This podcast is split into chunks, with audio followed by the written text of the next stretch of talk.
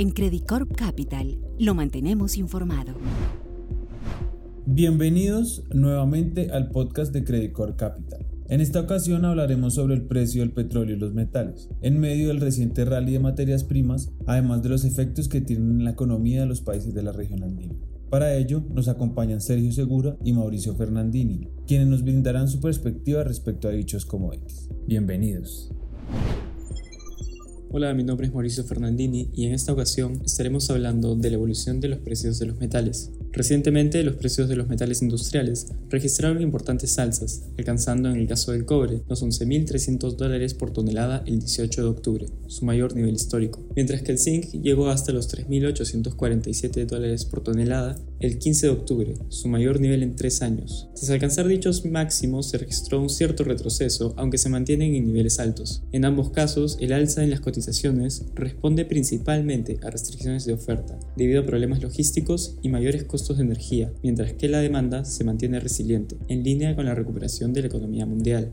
Esto concuerda con las declaraciones del grupo Trafigura, el cual mencionó que las grandes órdenes de compra de cobre que está realizando responden a una alta demanda por el metal que sobrepasa la oferta disponible en medio de problemas logísticos a raíz de la pandemia, los cuales han incrementado los costos de transporte hasta los niveles más altos en años. Así, los inventarios en dicho metal en las principales bolsas del mundo han caído hasta las 250.000 toneladas, su menor nivel desde febrero de este año, el cual ya era el nivel más bajo registrado desde el 2008. En cuanto al zinc, la crisis energética en Europa y Asia llevó a dos importantes productores de este metal a anunciar que estarían reduciendo su producción en las operaciones europeas para afrontar el incremento en costos. En particular, la empresa Nirstar anunció que reduciría la producción hasta en 50 en tres fundiciones europeas por el aumento del precio de la energía, lo cual representa una reducción en la producción mundial de hasta 2.5%. Adicionalmente, Glencore también mencionó que estaría ajustando su producción de zinc en operaciones europeas. Los inventarios de este metal se encuentran en 273.000 toneladas, su menor nivel desde enero de este año.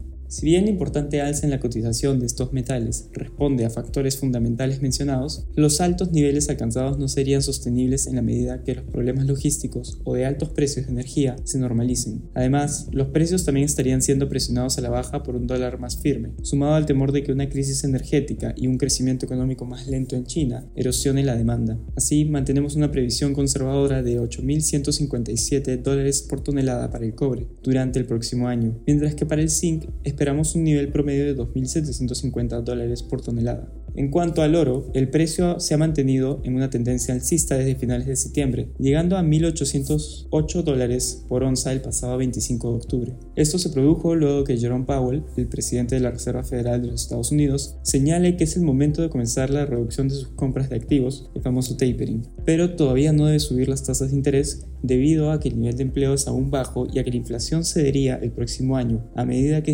las limitaciones causadas por el COVID-19. Bajo este contexto, la mayoría de inversionistas estaría esperando que las tasas de interés se mantengan bajas, mientras que las presiones inflacionarias podrían continuar, lo que incentiva el incremento de posiciones en oro como activo de reserva de valor. Así, esperamos que el metal precioso mantenga un nivel promedio de 1.700 dólares por onza durante el próximo año, siendo el mayor riesgo que la Fed y otros bancos centrales incrementen sus tasas de referencia a un ritmo mayor al esperado.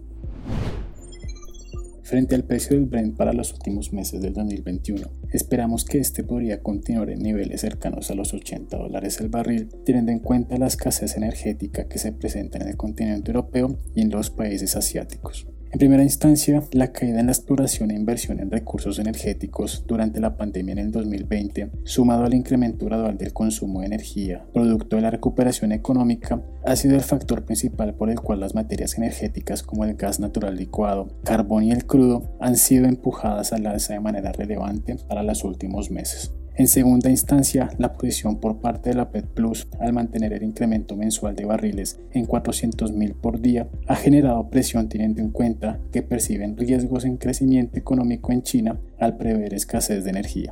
Por último, consideramos que teniendo en cuenta que los precios internacionales del gas están transando al 170% frente a los del Brent, los generadores de energía ubicados en los continentes mencionados estarían buscando combustibles más económicos como los refinados del crudo para mantener la generación de sus plantas térmicas. Esto nos lleva a mantener una visión de precios altos hasta el primer trimestre del 2022 para posterior esperar una recuperación en la oferta de las materias energéticas, también dejando de lado el invierno. Bueno, así llegamos al fin de nuestro podcast sobre el reciente rally de los commodities y las materias primas. Muchas gracias por haberlo escuchado. Hasta la próxima.